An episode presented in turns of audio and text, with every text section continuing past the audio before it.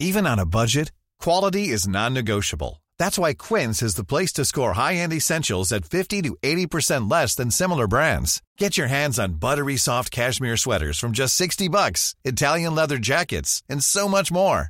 And the best part about Quince, they exclusively partner with factories committed to safe, ethical, and responsible manufacturing. Elevate your style without the elevated price tag with Quince. Go to quince.com slash upgrade for free shipping and 365-day returns.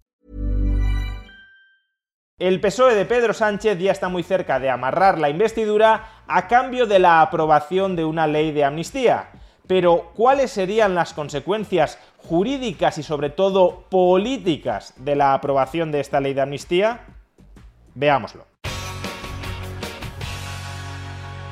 El número 3 del Partido Socialista Obrero Español, Santos Cerdán, se ha reunido en Waterloo con Carles Puigdemont, encarrilando así la investidura de Pedro Sánchez a cambio de la aprobación de una ley de amnistía. Es decir, que la transacción que se está estudiando y que parece que está muy cerca de cerrarse es el intercambio de los votos en el Congreso de Junts per Catalunya en la investidura de Pedro Sánchez a cambio de los votos del PSOE para la aprobación de la ley de amnistía que borre los delitos cometidos en 2017 durante la declaración unilateral de independencia. Y dado que la probable aprobación de esta ley de amnistía va a suponer un hecho muy relevante dentro de la historia de la democracia española, conviene reflexionar brevemente sobre esta cuestión. Y ya de entrada me gustaría aclarar que, si bien en los próximos minutos voy a criticar por diversas razones la aprobación de la ley de amnistía, no la voy a criticar, como están haciendo muchas personas, por suponer una cesión al independentismo catalán o por poner en riesgo la unidad de España. Como liberal y por tanto como defensor del respeto irrestricto a los proyectos de vida de cada persona, creo, y así lo he venido defendiendo durante muchos años, que los individuos y las agrupaciones voluntarias de individuos tienen derecho a separarse políticamente de otros individuos. Tienen derecho a conformar sus propias comunidades políticas autónomas o independientes sin estar forzosamente integradas en otras comunidades políticas. Por tanto, creo que todo Estado debería reconocer el derecho de separación política a los individuos o al menos a ciertas agrupaciones voluntarias de individuos que tengan un tamaño mínimo suficiente como para autoorganizarse políticamente. Sin embargo, ese derecho de separación política, ese derecho de salida tan consustancial al liberalismo, no puede ejercitarse por las bravas, dado que necesariamente afecta a terceros. Si yo ahora mismo formo parte de una comunidad política y me segrego de ella tomando ciertos activos y rechazando ciertas obligaciones que hasta el momento tenía hacia esa comunidad política, estoy alterando el statu quo y por tanto estoy alterando la situación de terceros. Es como en un divorcio, reconocemos el derecho a divorciarse, pero no a divorciarse de cualquier manera. Uno de los dos cónyuges no puede decir, sin someterse a ningún procedimiento reglado, me voy a divorciar de ti y me voy a quedar con la casa, me voy a quedar con la custodia de los hijos y a ti te voy a dejar la hipoteca. Obviamente esa no es una decisión que unilateralmente pueda adoptar una persona. Por eso disponemos de procedimientos reglados, garantistas para ambas partes, que regulan el derecho a divorciarse.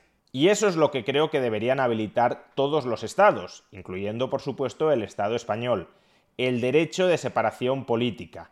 Pero a falta de esa regulación, que es exigible desde un punto de vista liberal, lo que no puede hacer alguien es ponerse el mundo por montera y separarse políticamente, quedándose con aquellos activos y aquellos pasivos que unilateralmente decida.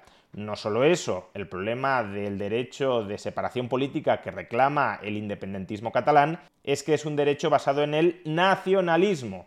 Es decir, se considera que la nación catalana y no ciertos individuos dentro de lo que algunos llaman la nación catalana, sino el conjunto orgánico de la nación catalana es el que tiene el derecho a separarse políticamente y por tanto, aunque haya catalanes que no se quieran separar de España, si se vota mayoritariamente la independencia dentro de esa nación catalana, esos catalanes que no se quieran separar de España deberán ser separados forzosamente de España e integrados forzosamente en el nuevo Estado catalán. y eso es algo que también choca de frente con el liberalismo. Aquellas personas que voluntariamente se quieran separar y que conformen una unidad territorial capaz de autoorganizarse políticamente, se pueden separar o deberían poder separarse. Lo que no deberían poder hacer es separar a otros que no se han adherido a ellos de manera obligatoria e integrarlos forzosamente en esa comunidad política nueva de la que no quieren formar parte. De ahí, nuevamente, que ese derecho de separación política que debería existir en todo Estado y que debería estar adecuadamente reglado en todo Estado, no pueda ejercerse por las bravas y privando de la ciudadanía española e imponiendo la ciudadanía catalana sobre ciudadanos que no quieren ser únicamente catalanes y sí quieren seguir siendo españoles. En todo caso, con esta introducción en la que reitero mi tradicional posición respecto al derecho a la separación política, quiero dejar muy claro que las críticas que voy a efectuar a continuación contra la ley de amnistía no se hallan en absoluto condicionadas por una querencia hacia el nacionalismo español o hacia la unidad del Estado español lo que me molesta o lo que me preocupa de la ley de amnistía no es que eventualmente pueda llegar a romperse o a separarse el Estado español. Lo que me preocupa gravemente de la ley de amnistía, como voy a explicar a continuación, es la voladura descontrolada de la separación de poderes dentro del Estado y la subordinación de todos los poderes del Estado al arbitrio caprichoso del gobernante arribista que está dispuesto a todo con tal de mantenerse en el poder. Así pues, ¿por qué la previsible aprobación de una ley de amnistía es tan preocupante? En primer lugar, porque toda intromisión del Poder Ejecutivo sobre el Poder Judicial debería preocuparnos. Como decía uno de los padres fundadores de Estados Unidos, James Madison, si una sola persona llega a concentrar en sus manos el Poder Ejecutivo, el Poder Legislativo y el Poder Judicial, esa persona merecería ser llamada tirano. ¿Y por qué merecería ser llamada tirano? Porque esa persona tendría el poder absoluto del Estado en sus solas manos. Esa persona podría decretar qué acciones deben ser castigadas y qué acciones deben quedar impunes. Y el único criterio para castigar unas acciones y para no castigar unas sería su propio arbitrio, su propio capricho. Por tanto, que el Poder Ejecutivo se entrometa en el Poder Judicial, que le obligue a hacer ciertas cosas o que le prohíba hacer otras cosas dentro del ejercicio de la autonomía de ese Poder Judicial, es algo que debería preocuparnos.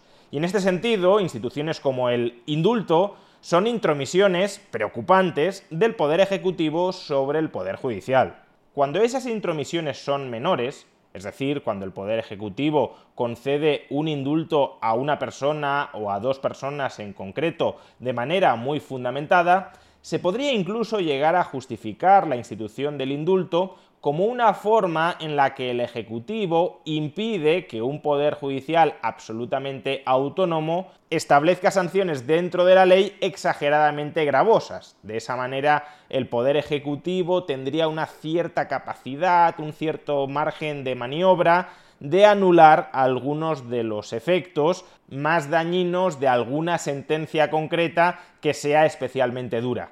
Pero más allá de eso, evidentemente, que el Poder Ejecutivo se pueda convertir en una última instancia de revisión de las sentencias judiciales sin someterse además a ninguna limitación más allá de su propia voluntad, lo que supone es vaciar casi de contenido el Poder Judicial. El Poder Judicial podría juzgar, podría condenar, pero la efectividad de esas condenas quedaría al arbitrio, al capricho del Poder Ejecutivo. Por eso la Constitución española prohíbe los indultos generales, porque un indulto general equivaldría a vaciar en gran medida de contenido al Poder Judicial. Pues bien, si un indulto general ya sería suficientemente problemático, hasta el punto de que la Constitución española, para respetar una cierta separación de poderes, los prohíbe, ¿qué no será una amnistía? La amnistía también es un derecho de gracia del Poder Ejecutivo de carácter colectivo, es decir, que afecta a una multitud de personas, pero que no se limita a borrar los efectos de las sentencias condenatorias, como sucede con el indulto, sino que incluso borra la existencia misma de delito antes de que haya sido juzgado. O expresado de otro modo, el Poder Ejecutivo le impide coactivamente al Poder Judicial que desarrolle su labor, que es juzgar a las personas en función de si han cumplido o han incumplido las leyes, las normas, dentro de la comunidad política. No es que se haya modificado la ley para despenalizar conductas que anteriormente eran delitos y que ahora dejan de serlo y que por tanto, por el principio de retroactividad de la ley penal más favorable, ya no tiene sentido juzgar. Es que esas conductas siguen siendo delictivas pero el Poder Ejecutivo dictamina que para un determinado colectivo de personas no ha habido delito, no porque el Poder Judicial haya dictaminado que no ha habido delito, sino porque lo ha decidido el Poder Ejecutivo pisoteando el Poder Judicial. Por eso las amnistías suelen estar relacionadas con cambios de regímenes políticos.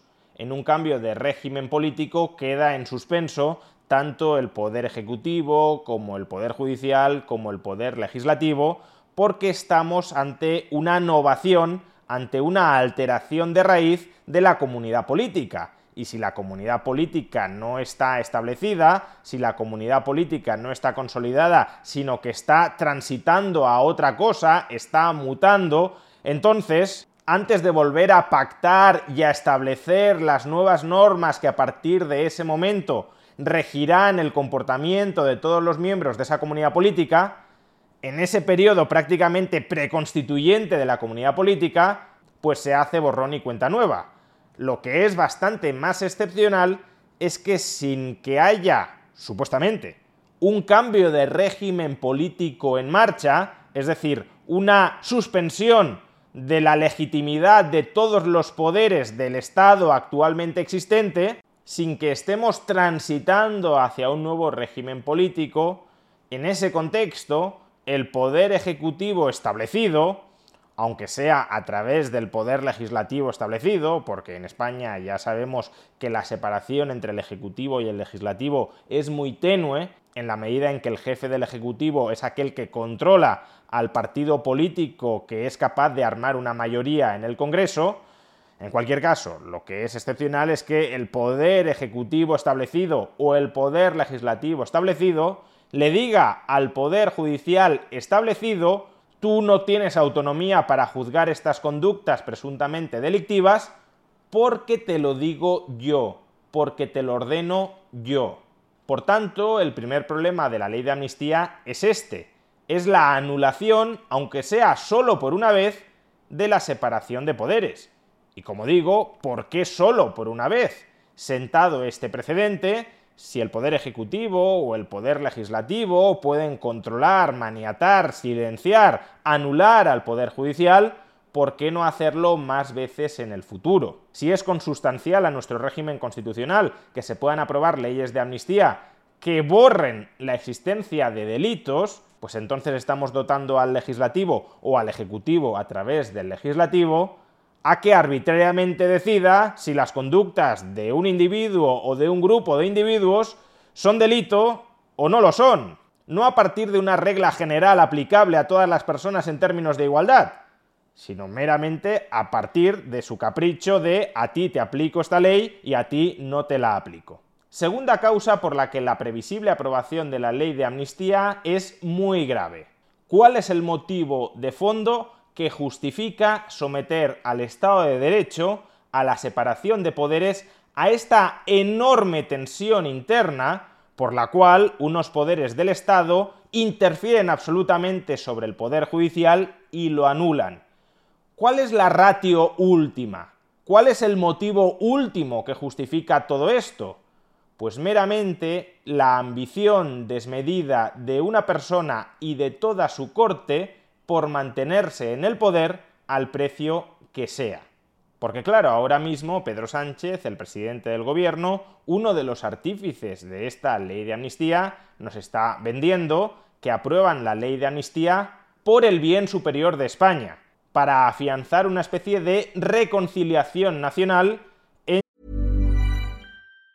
Planning for your next trip? Elevate your travel style with Quince. Quince has all the jet setting essentials you'll want for your next getaway, like European linen, premium luggage options, buttery soft Italian leather bags, and so much more. And it's all priced at 50 to 80% less than similar brands. Plus, Quince only works with factories that use safe and ethical manufacturing practices. Pack your bags with high-quality essentials you'll be wearing for vacations to come with Quince. Go to quince.com slash trip for free shipping and 365-day returns. A lot can happen in three years, like a chatbot may be your new best friend. But what won't change? Needing health insurance. United Healthcare Tri-Term Medical Plans, underwritten by Golden Rule Insurance Company, offer flexible, budget-friendly coverage that lasts nearly three years in some states. Learn more at uh1.com. Quality sleep is essential. That's why the Sleep Number Smart Bed is designed for your ever-evolving sleep needs. Need a bed that's firmer or softer on either side? Helps you sleep at a comfortable temperature? Sleep Number Smart Beds let you individualize your comfort so you sleep better together.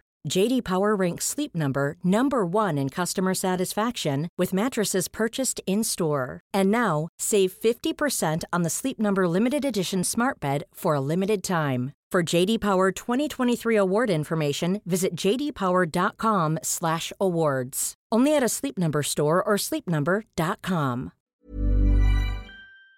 Entre los españoles y los catalanes independentistas. Escuchemos a Pedro Sánchez justificar la ley de amnistía este pasado fin de semana. Cataluña está lista para el reencuentro total.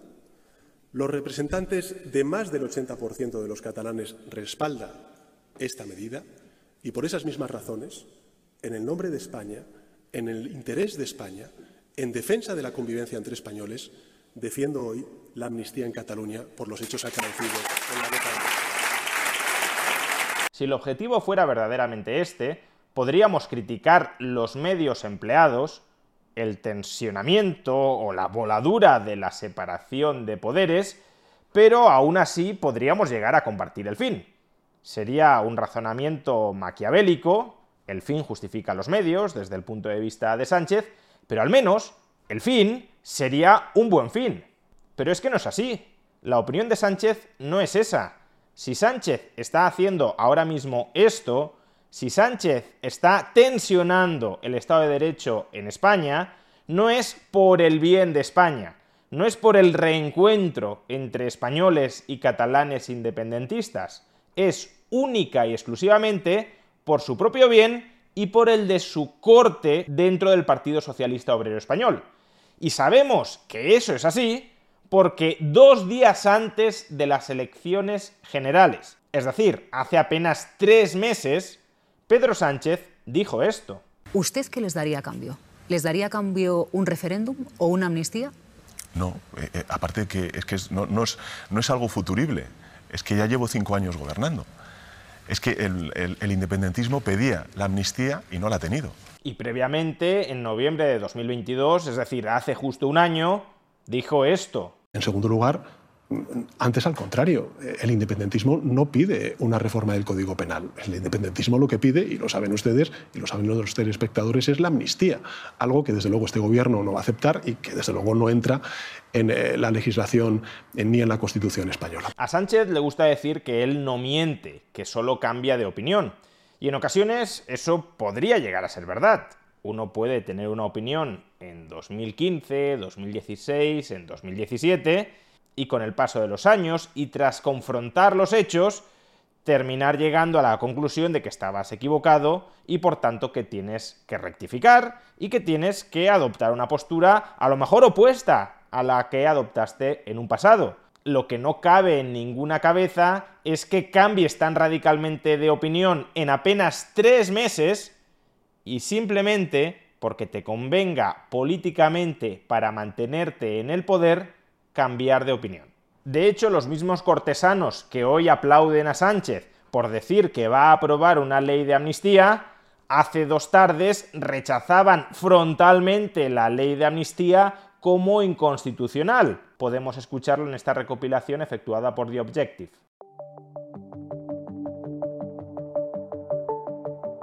Bueno, ya sabéis que la amnistía no está reconocido en nuestro ordenamiento jurídico. Les hemos dicho siempre a todos ustedes que eh, no, no cabe la amnistía. en nuestra Constitución. Tenim aquests límits, això ho sabem tots, que és la Constitució i no parlem de qüestions que estiguin fora de la Constitució. Eh, siempre hemos manifestado nuestra posición en contra a la figura de la amnistía. Y esas son las bases que está sentando el gobierno. La amnistía no cabe, el, el, el referéndum eh, de autodeterminación no cabe. Y ni amnistía ni nada de eso. Lo repito para que quede claro. Ni amnistía ni nada de eso. Pero el independentismo mm, pedía la amnistía, pide un referéndum de autodeterminación, no han tenido amnistía, no hay un referéndum de autodeterminación y lo habrá. Una amnistía es un procedimiento absolutamente extraordinario que se produce cuando hay un cambio de régimen y absolutamente borra los procedimientos penales, no es el caso. El diálogo como método y la Constitución como marco. Cuando usted habla de que planteemos la amnistía, la única respuesta posible es que eso no es planteable en un Estado constitucional democrático porque sería suprimir literalmente uno de los tres poderes del Estado, que es el judicial. Y miren, nosotros siempre hemos sido y vamos a ser claros. No habrá ni independencia, ni referéndum de autodeterminación, ni amnistía, ni embate. No vamos a hacer descansar nunca la eh, gobernabilidad de nuestro país con aquellos que quieren romper España no vamos a hablar con aquellos que lo que quieren es partir este país. Es decir, que toda esta gente que está aplaudiendo a Pedro Sánchez al decir que va a aprobar una ley de amnistía, no solo considera que la amnistía es inconstitucional, sino que además nos decían que era indeseable. No es que crean que la amnistía sea muy buena y ello justifique desde su punto de vista vulnerar la Constitución, sino que aun considerando que la amnistía no es positiva, están dispuestos a vulnerar la Constitución. Pero entonces, ¿por qué quieren aprobar una ley de amnistía vulnerando, según ellos, incluso según ellos, la Constitución, la separación de poderes en el Estado de Derecho español? Pues la única razón, evidentemente, es que ahora necesitan los votos de Junts per Catalunya para investir a Pedro Sánchez, para conservar el poder ejecutivo en España, y a cambio de perpetuarse en el poder, están dispuestos a aprobar algo que nos decían que no era deseable y que además nos decían que era inconstitucional y que atacaba la división de poderes. Con lo cual, la propia casta política española, nuestros gobernantes y nuestros legisladores, nos están diciendo que se consideran legitimados para saltarse la Constitución, para atacar la separación de poderes, si con todo ello consiguen perpetuarse en el poder. Y si esa es su perspectiva, y claramente lo es, ¿qué vendrá después? Si la Constitución, o al menos el respeto más elemental al Estado de Derecho, a la separación de poderes, no es el límite, no es su límite, ¿Dónde está el límite? ¿Hasta dónde están dispuestos a llegar? Hoy es la amnistía, pero mañana puede ser perfectamente otra cosa. ¿Y por qué deberían frenarse en el futuro frente a otras vulneraciones del Estado de Derecho o de los derechos individuales más fundamentales? Si ellos mismos ya están diciendo que se sienten legitimados a saltarse la Constitución y el propio Estado de Derecho. E insisto una vez más, nos están diciendo que están dispuestos a todo eso para perpetuarse en el poder, ni siquiera para alcanzar un fin superior que requiera trascender de la Constitución e incluso del Estado de Derecho, sino únicamente para conservar su propio poder, sea como sea. Y el tercer motivo por el cual la aprobación de la ley de amnistía es tan preocupante es porque si bien políticos sin escrúpulos morales siempre los puede haber, de hecho, la mayoría de políticos suelen carecer de esos escrúpulos porque priorizan permanecer en el poder frente a cualquier otra consideración, al menos los estados de derecho más o menos sólidos, más o menos garantistas, poseen instituciones que actúan como contrapoderes frente a esos políticos sin escrúpulos si los propios políticos no se autorrestringen a la hora de saltarse la Constitución o a la hora de querer atacar la separación de poderes, si existen otros poderes socialmente legitimados e independientes que ponen freno a esa intromisión. En España esa debería ser la función precisamente del Tribunal Constitucional, un tribunal que está concebido para interpretar la Constitución y por tanto juzgar si determinados comportamientos de cualquier individuo o sobre todo de las instituciones públicas son comportamientos con arreglo o fuera de la Constitución. Y con respecto a una ley de amnistía existen muy serios motivos para considerar que cae fuera de la Constitución. De hecho, acabamos de escuchar a muchísimos miembros del PSOE, entre ellos juristas miembros del PSOE, que hasta que necesitaron los votos de Junts per Catalunya nos decían que una amnistía era inconstitucional. Por tanto, como poco existe una duda razonable sobre si es constitucional o sobre si es inconstitucional. Sin embargo, todos tenemos bastante claro que el Tribunal Constitucional, ahora mismo copado por miembros nombrados a dedo por el Partido Socialista Obrero Español, terminará declarando que la amnistía tiene encaje constitucional.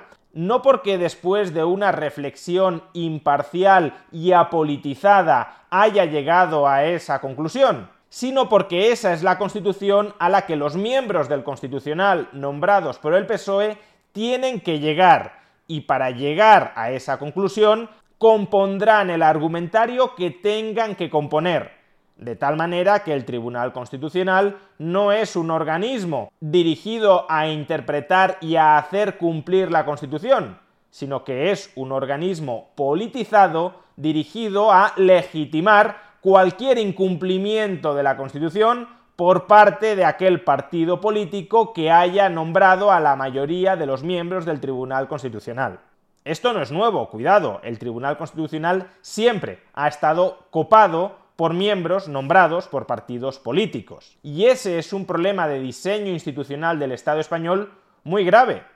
Pero lo que cambia ahora con respecto a situaciones pasadas es que por un lado nos encontramos con un poder legislativo o un poder ejecutivo a través del legislativo que quiere emprender una acción sobre la que existen muy serias dudas de que es inconstitucional, y los miembros del Tribunal Constitucional ni siquiera tienen la voluntad de intentar guardar su apariencia de independencia para juzgar con la máxima imparcialidad de la que sean capaces o de la que sean capaces de aparentar la conformidad de esa ley de amnistía dentro del ordenamiento constitucional español.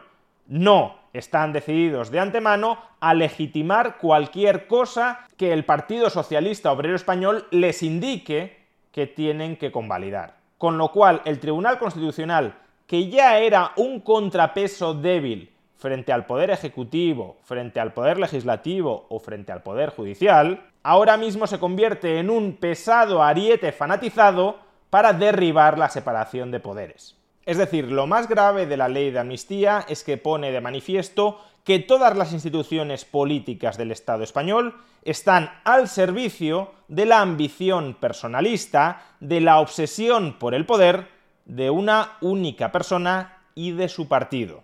Y más allá del debate sobre la independencia de Cataluña y sobre el derecho de separación política de unos individuos frente a otros, lo que todos obviamente deberíamos plantearnos es es deseable en cualquier comunidad política, también en una Cataluña, en un Estado catalán independiente, sería deseable que todas las instituciones políticas de esa comunidad estuviesen al servicio de la ambición por el poder de una única persona? ¿Los catalanes independentistas que aspiran a tener un Estado independiente querrían que las instituciones de ese Estado estuviesen al servicio de una única persona? Claramente no. Creo que todos o casi todos podemos coincidir en que esa es una situación profundamente indeseable, una situación que se acerca a una tiranía material dentro de un Estado de Derecho meramente formal. Porque, repito, abierta la veda que será lo siguiente. Si se pueden subordinar todas las instituciones del Estado a la ambición por el poder del presidente del gobierno de turno, ¿qué será lo siguiente? Y ya no que será lo siguiente necesariamente con el PSOE, que puede ser lo siguiente con otros presidentes del gobierno de otros partidos.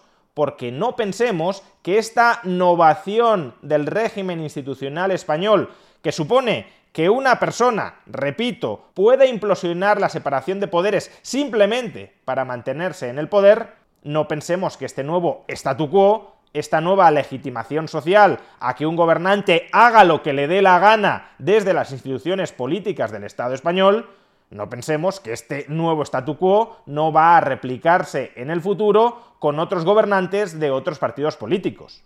Y esa profunda degeneración institucional, tanto formal como informal, es la que estamos experimentando que la desmedida ambición por el poder de nuestros gobernantes está eliminando los límites que hasta ahora les venían impuestos por el Estado de Derecho, y al eliminar esos límites que les venían impuestos por el Estado de Derecho, están contribuyendo a destruir el propio Estado de Derecho.